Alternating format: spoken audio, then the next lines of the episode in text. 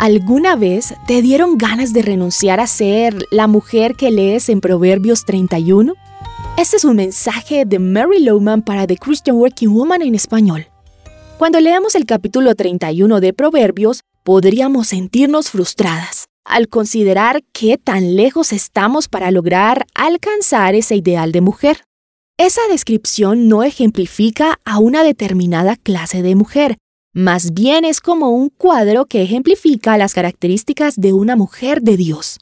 Pero hoy nos enfocaremos en el versículo 30 del mismo capítulo, que dice, Engañoso es el encanto y pasajera la belleza. La mujer que teme al Señor es digna de alabanza. La belleza de esta mujer de Proverbios 31 es aquella que teme al Señor. El enfoque de su vida no fue el de agradar a las personas, no el de fijar nuevas metas o logros. No era probar que ella podía lograr lo que quisiera, que podía pelear por sus decisiones, que podía pelear por sus derechos. Su meta es temer a Dios. ¿Sabes?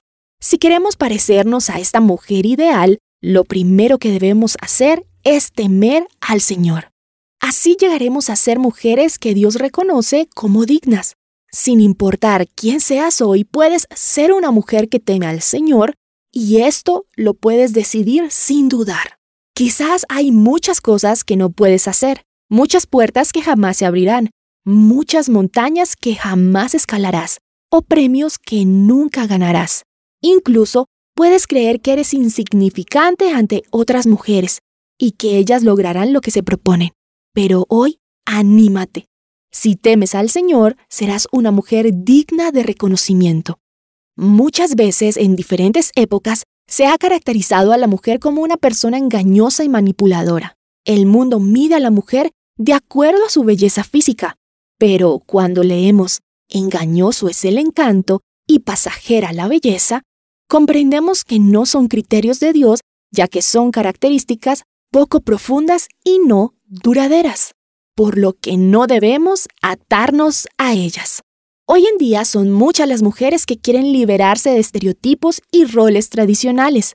Al temer a Dios, la mujer de Proverbios 31 encontró su libertad y también nosotros encontraremos libertad en temer a Dios.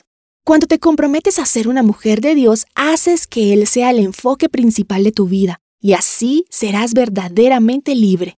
¿Y qué significa ser una mujer que teme a Dios? ¿Lo has considerado? Esta semana hablaremos de esto.